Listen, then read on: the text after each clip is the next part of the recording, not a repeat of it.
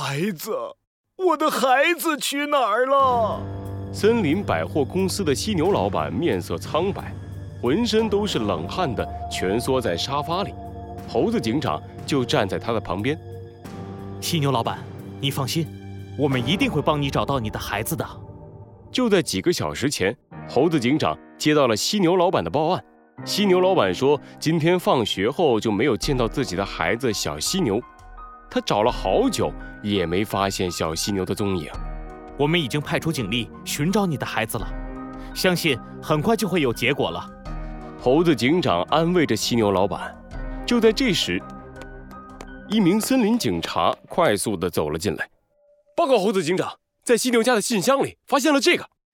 森林警察递给猴子警长一个白色的信封，猴子警长的眉头一皱，糟糕，莫非这是一起绑架事件？罪恶藏在谜题之下，真相就在推理之后。猴子警长。探案记：时间轨迹一。猴子警长打开了信封，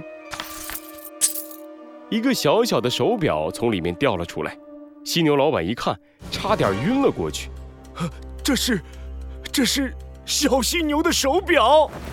森林警察赶紧扶住了犀牛老板。猴子警长把手伸进了信封里，拿出了一封信。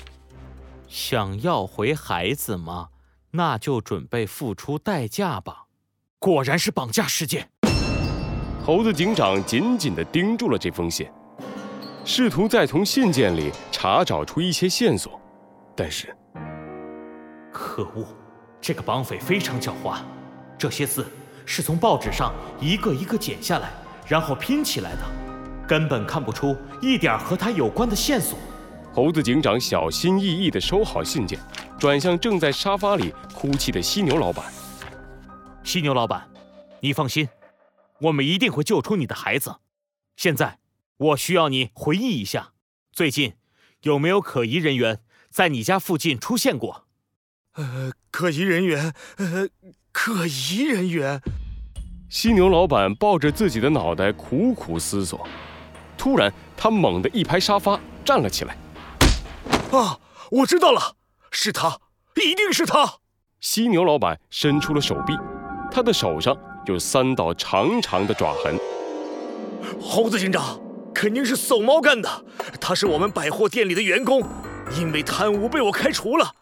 结果他怀恨在心，和我打了一架，还说一定要报复我。我这就去找他去。说完这句话，怒气冲冲的犀牛老板就要往外冲。被森林警察们死死地拉住了。你先冷静一下，犀牛老板。首先，还没有直接的证据确定搜猫就是绑匪。其次，如果搜猫是绑匪，你就这样冲过去，小犀牛的安全怎么得到保障？这……犀牛老板就像泄了气的皮球一样，一屁股跌回了沙发上。唉。这可叫我怎么办才好啊！突然，犀牛老板家的电话响了起来。猴子警长马上做了一个嘘的手势，让所有人都安静下来。犀牛老板，很可能是绑匪打来的，你来接电话，打开免提，不要太紧张，记住，想办法确认小犀牛的安全。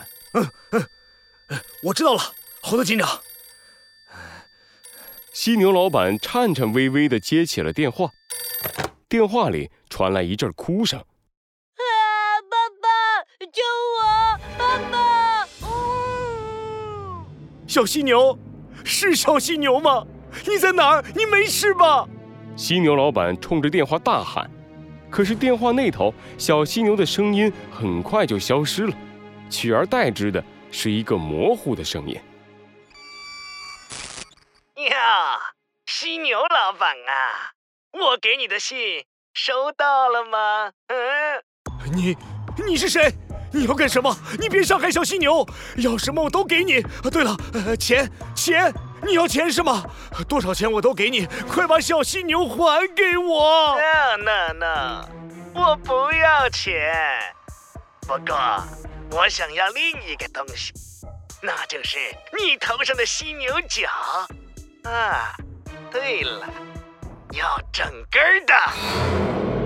什什么？整整根犀牛角？把我的犀牛角整根挖出来，我就没命了！你你对呀，怎么不愿意给呀？那我就过了呀。嗯，呃，等等等等等等等，啊，你让我考虑一下。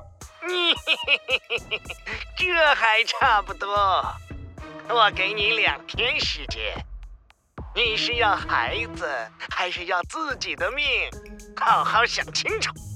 两天后我会再联系你的。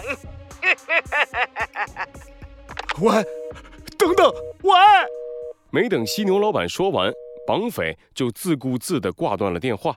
猴子警长看向了犀牛老板，犀牛老板，你可以听出这声音是谁的吗？犀牛老板无奈地摇摇头。猴子警长扶起了自己的下巴，陷入了沉思。他的大脑疯狂地运转起来。第一，绑匪用报纸上剪下来的字写信，说明他非常狡猾，而且具有很强的反侦查能力。第二，绑匪不要钱，要犀牛老板的脚，应该是出于报复的目的，很可能是熟人作案。嗯，这是一个强大的对手。猴子警长，现在该怎么办？怎么办呀？犀牛老板着急地看着猴子警长，他的眼睛红红的，一伸手就准备去拔自己的脚。啊，不管了，我就算牺牲自己的性命，也要换小犀牛的安全。哎犀牛老板，你先别激动。